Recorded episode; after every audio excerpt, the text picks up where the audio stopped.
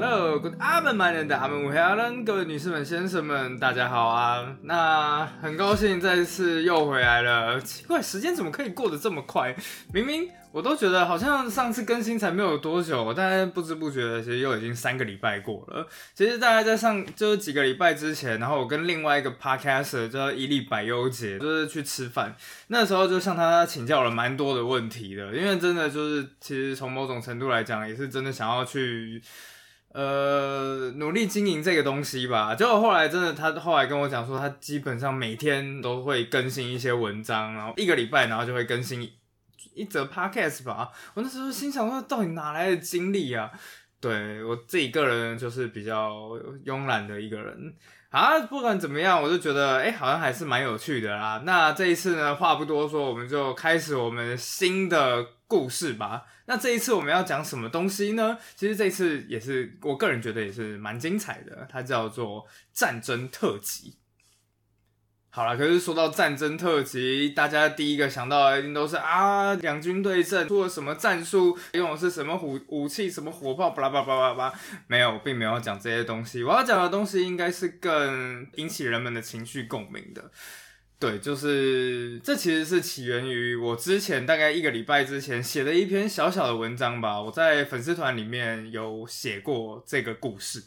大概就在一个星期前，我划新闻，然后突然间划到乌克兰一个城市叫做赫尔松。它其实这现在在俄军和乌军的那种一级战区里面。可是呢，就在这城市里面，然后发生了一则小小的故事。然后他在纪念一位。已经过世大概十年左右的一位叫做 Paulina Lyko 的一个叫宝琳娜奶奶的作品，来作为这个城市里面的抵抗象征。后来我查了一下，才发现，哎，这位宝琳娜奶奶的创作故事真的是，哎，蛮感人的。好，我们先讲一下宝琳娜奶奶，她在一九二八年出生于乌克兰赫尔松旁旁边的一个小城镇里面。终其一生，其实她都跟自己的丈夫，然后过着一个平凡苏联农妇的生活了。不过呢，就在她六十六岁，对，就是一般人差不多已经开始要退休的那个年纪啊，不幸就突然发生了。首先，先是奶奶的女儿过世了，不到一年之后，然后她的丈夫可能是因为伤心过度，然后也跟着离开了。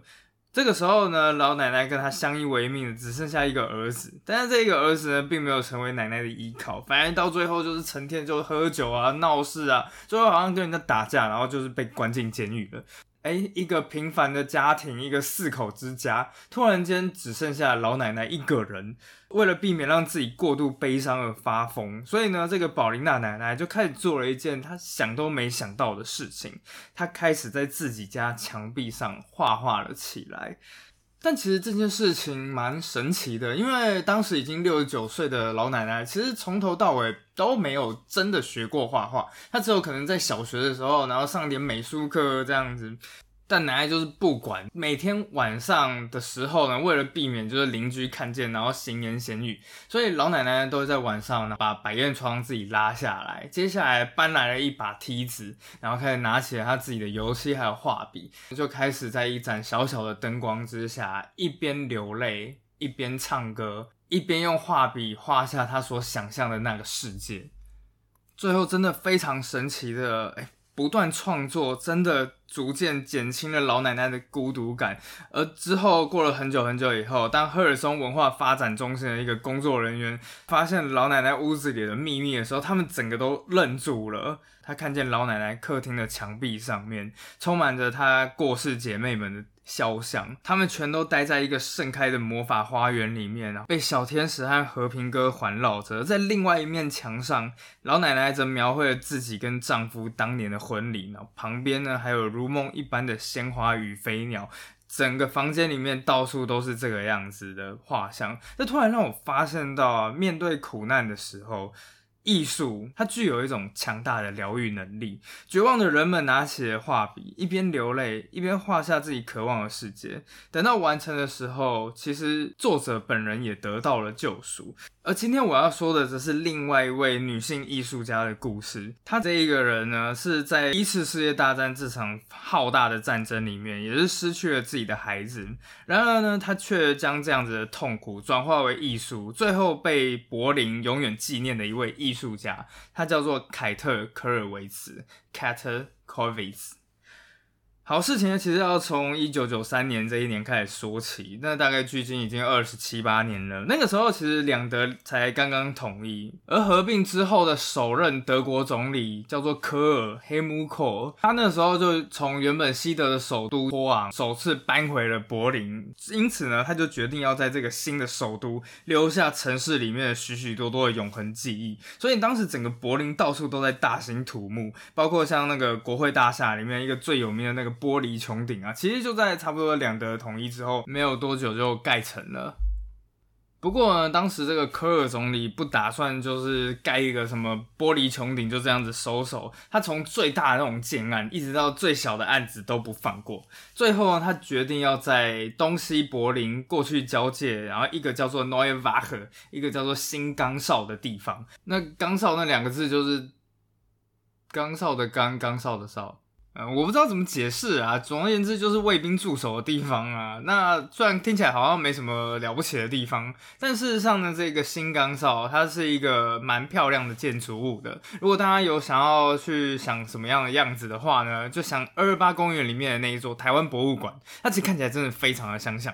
好，所以呢，这一个科尔总理就决定要把这一个地方改建成一座战争受害者的纪念馆，而里面放置的雕像要象征在过去一整个世纪以内，从一次世界大战、二次世界大战到整个冷战，然后整个欧洲的苦难。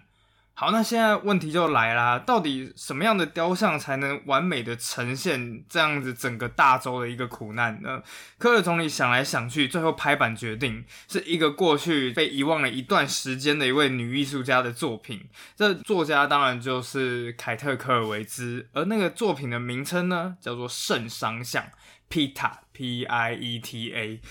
好，那这个雕像的背景虽然就是它是一个很基督教的图像啊，它是耶稣基督在十字架上被钉死之后呢，他的妈妈圣母玛利亚就将死去的耶稣紧紧抱在怀中的样子。不过虽然它的宗教的意味十分浓厚，但其实这个作品真正要表达的是凯特他自己的心路历程。为什么这样说呢？原来是因为在一次世界大战里面，四十七岁的他丧失了自己的孩子。好，那首先我们先介绍一下凯特到底是谁。说到凯特·科尔维兹的生平，她毫无疑问是当年二十世纪里面最重要的一位德国女艺术家之一。西元一八六七年，凯特出生在东普鲁士的一个叫做科尼斯堡的地方。不过现在这个地方其实如今已经是俄罗斯的领土了。不过呢，就是在他很小的时候，他就已经展现出了自己在艺术还有绘画的天赋。他的父亲就开始发现，然后就哎哎呀，超棒的，因此呢就把他送去学习这种绘画啊，或者是一些艺术教育。等到他十七岁的时候，哎，心怀伟大志向的他，就跑到人口繁华的两个大城慕尼黑和柏林学习艺术，然后真的也就这样子进入了慕尼黑艺术学院的女子附设学院。一年之后，就是在凯特十八岁的那一年，他认识了一位。慕尼黑大学医学系的学生。卡尔呢？后来就是这样子，非常开心的两个人就这样子结为了连理。啊，原本想说，嫁给一位医师，然后成为了医师娘，那凯特应该这一辈子就是无忧无虑。不过跟大家想象的那个医生很不一样呢，是她的丈夫是一位专门在治疗整个帝国里面最贫困、最弱势的工人的医生。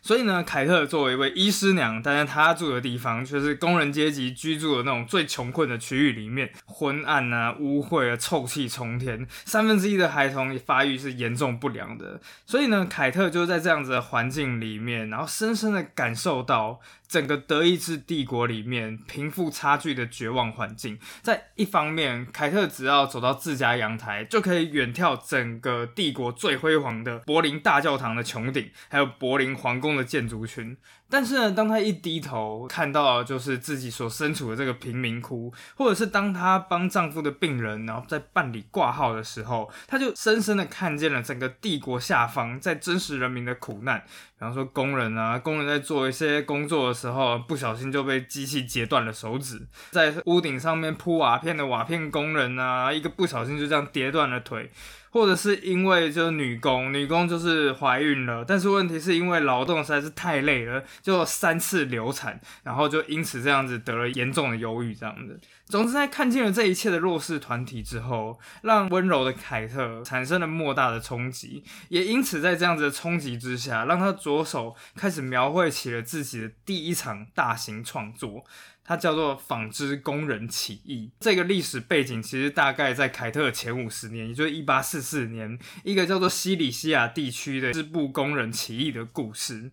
这个作品其实是一系列的黑白雕版作品绘画，而这系列的第一张图画名字很简单，就叫做贫穷。那在描述的是一间环境很糟糕的陋室里面，然后一位母亲深深绝望的坐在床边，无助的看见躺在床上奄奄一息、即将离世的孩子。那孩子死亡的原因很简单，就是营养不良。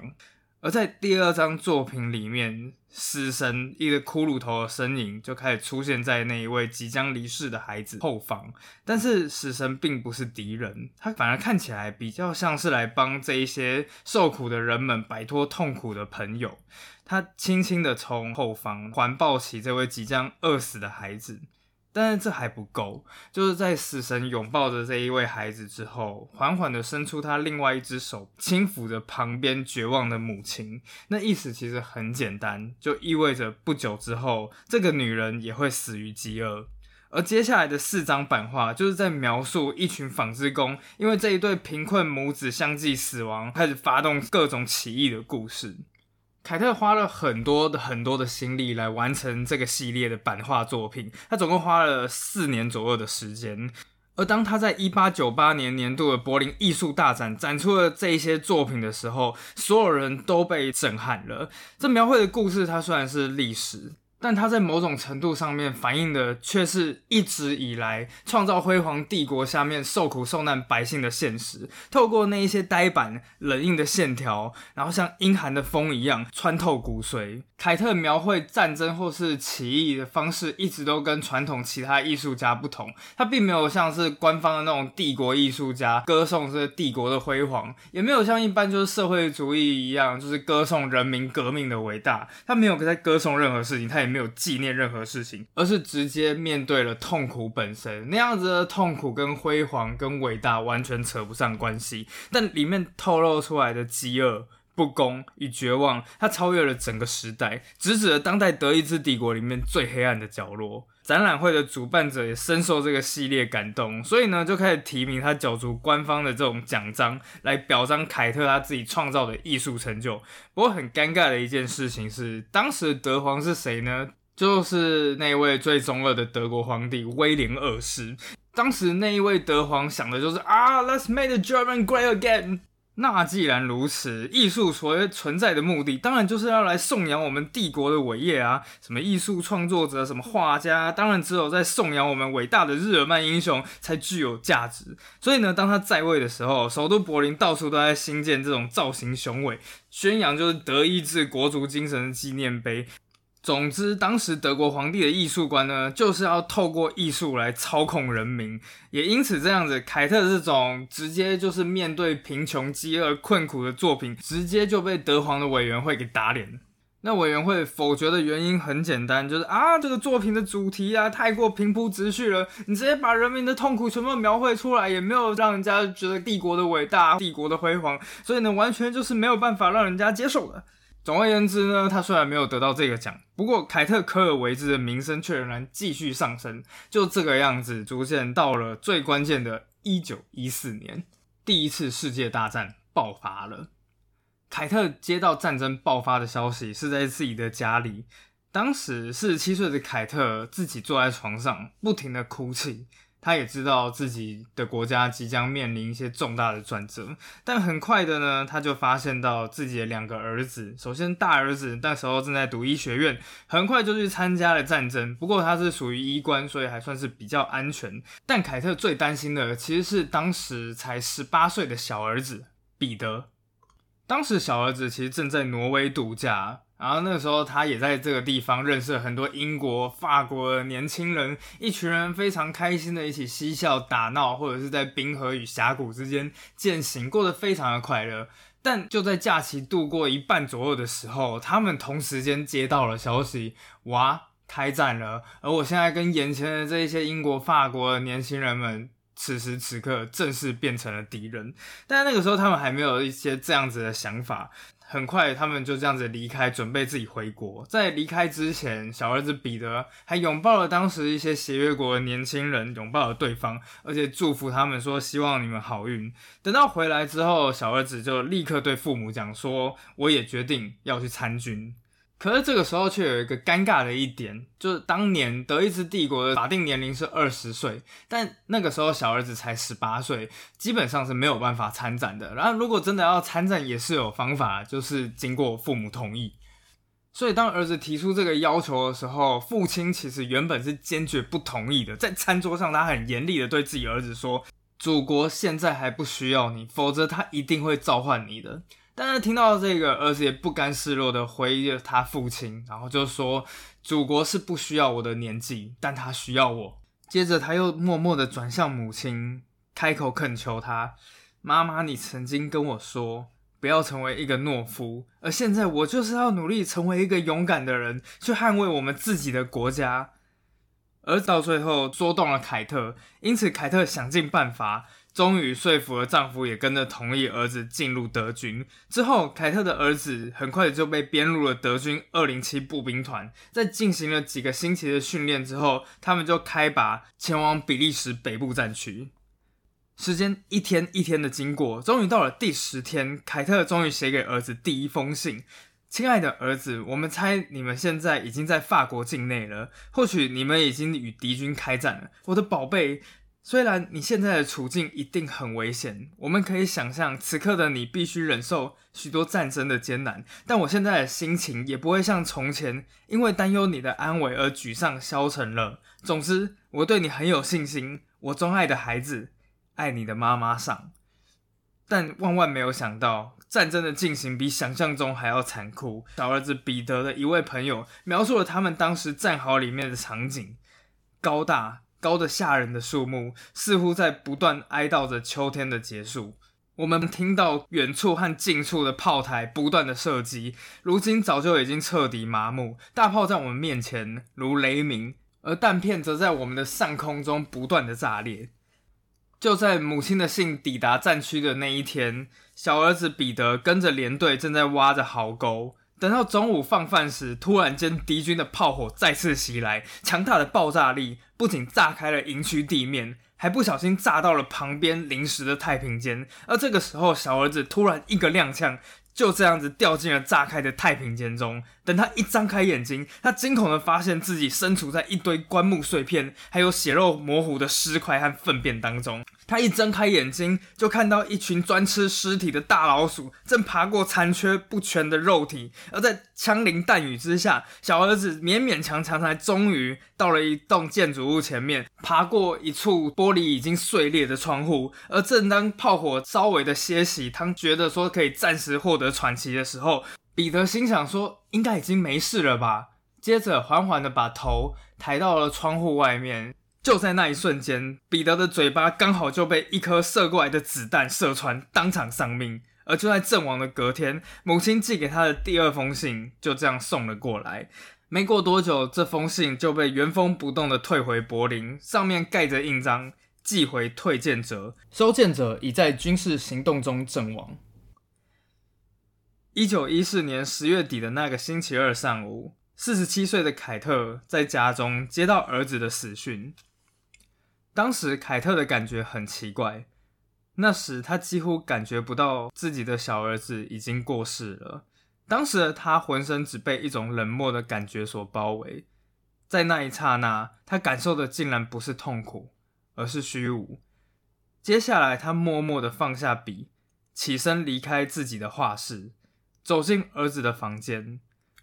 凯特把自己的双手放在床头的铁床架上。金属的沁凉侵入了他的手心，他看着墙上挂着儿子的照片，看着挂在墙上儿子的吉他，而在角落里面则放着他喜欢的滑雪板和雪橇。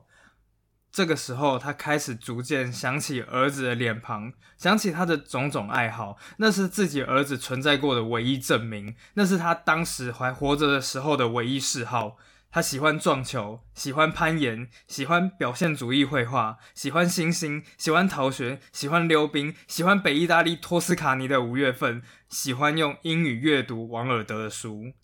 随着这回忆一个接着一个的浮现在脑海里面，儿子的形象也越来越清晰。但他终于意识到，这张床的主人，他自己的儿子，永远不会回来了。凯特紧紧握着彼得房间的床头铁架，直到他的关节全部发白为止。他当时似乎听到一个声音，接着便开始大声的对自己以及对过世的彼得说话。就在这时，情绪终于满意了出来。凯特哭了，他的整个身体、整个灵魂都彻彻底底感受到自己最小的儿子已经死了。他呜咽的把自己的脸埋进双手里面，不断呜咽着说：“这些孩子，这些孩子。”他说的不只是自己的孩子，是整个世界上面所有的协约国、所有的同盟国一起在战场上不知道为谁而战的所有士兵。这件事情改变了，而且决定了凯特的余生。他在自己的日记上面写道：“在我们的生命当中出现了一道伤口，它将永远无法愈合，而且也不应该愈合。”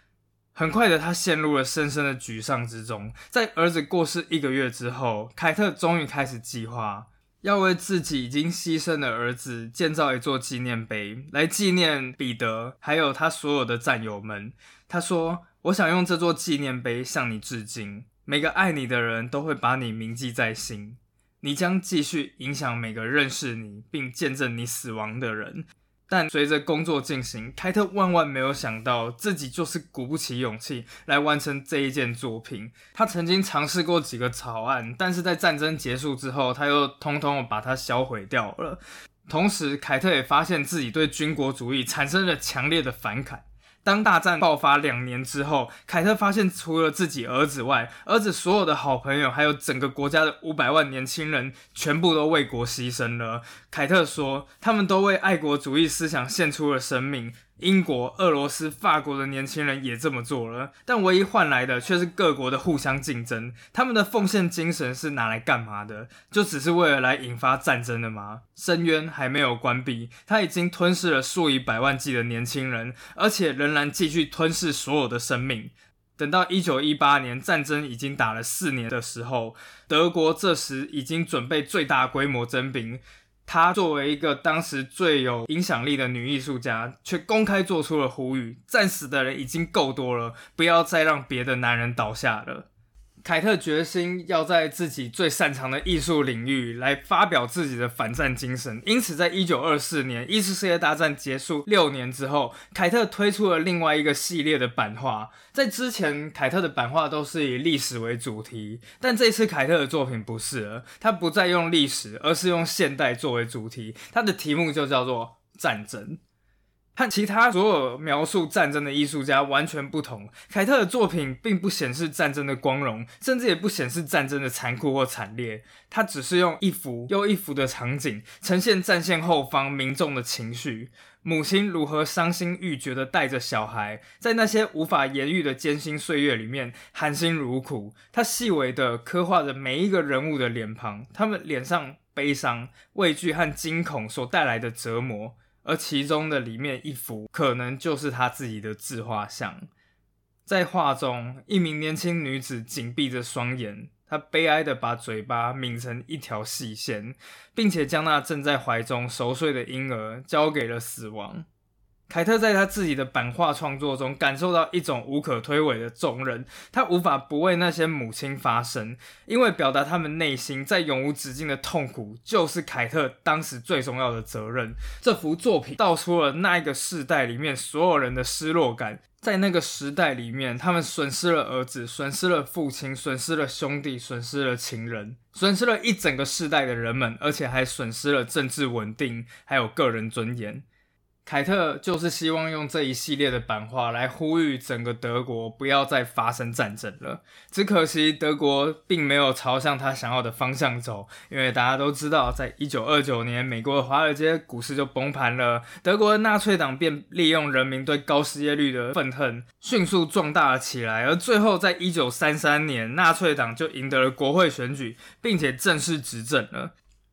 而等到纳粹执政之后呢，当然这一个党派也就跟之前一次世界大战的德皇威廉二世一样，也开始觉得说艺术必须要受到政府的掌控，所以呢，凯特这种反战的艺术家，想当然也不会受到纳粹的欢迎，在纳粹的施压之下。凯特失去了自己在艺术学院里面的教职，他自己的所有的作品啊，也被博物馆里面就移走，然后甚至下令说，所有的博物馆永远不准。展出凯特的作品。最后，在一九三七年，纳粹在自己的起家的地方慕尼黑举办了一场名为叫做“堕落”的艺术展览，告诉德国人民，这一些艺术表现方式就是第三帝国还有所有德意志人民都应该拒绝的。而在里面所有的艺术家里面，凯特当然也名在其中。而最后，纳粹甚至威胁要把他送进集中营，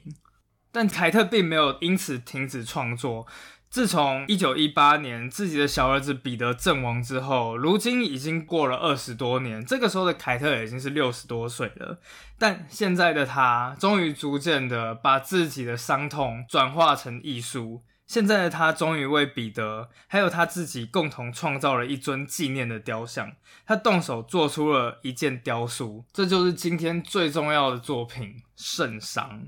好，这故事呢，当然就讲了，就是圣母玛利亚在怀抱死去的耶稣。当然，这故事呢虽然是基督教的故事，但是象征的却是所有失去儿子的母亲。在这雕塑里面，它描绘的是一位母亲坐在那里，怀中躺着已然死去的儿子。但跟其他所有像米开朗基罗啊，或者是一些其他的基督教画像不一样的事情是。圣母玛利亚并没有把死去的耶稣展现给所有人看，然后让其他人膜拜，反而是用自己的衣服遮盖住孩子，不让他受到进一步的伤害。但是这种徒劳无功的姿势，却产生了极为强烈的悲怆感。在这个图像里，没有任何东西暗示着所谓牺牲小我完成大我，没有所谓的战争的壮烈，也没有一丝救赎世人的迹象。只是对屠杀做出了自己的回应与控诉，但悲剧并没有离开凯特。在完成这个圣伤像几年之后，一九四二年，凯特的孙子在第二次世界大战的战场中阵亡。之后很长一段时间，历史都并没有再次提到凯特，一直等到德国正式统一之后，科尔总理才终于在新成立的全国战争与暴政牺牲者纪念馆里面放上了这尊雕像的放大版。原因很简单，因为凯特本人既是战争的见证者，又是战争的受害者。不过万万没有想到，这一尊雕像刚被放上去的时候，居然遭到了排山倒海的批评。一显然就是啊，历史太好了，那一些人开始纷纷的批评德国政府，就说啊，这凯特科尔维兹明明就是一次世界大战的受害者，那那二次世界大战呢就不用纪念了吗？还有另外一件事情，凯特的这个圣伤像用的是基督教图像，请问一下，在二次世界大战受伤最深的犹太人呢，你就不用纪念他们了吗？还有另外一个区区只是一个哀悼自己死亡儿子的妇人，怎么抚慰所有大屠杀的受害者？但这一切，科尔总理都承受下来了，因为在他的眼中，凯特他这一尊圣伤像代表的不是一场战争或是一个教派的悲剧，这是所有人类、所有大洲里面在那一个世纪苦难的总和。这尊雕像所代表的是那个动乱时代里面人们共有的悲伤，就是白发人送黑发人。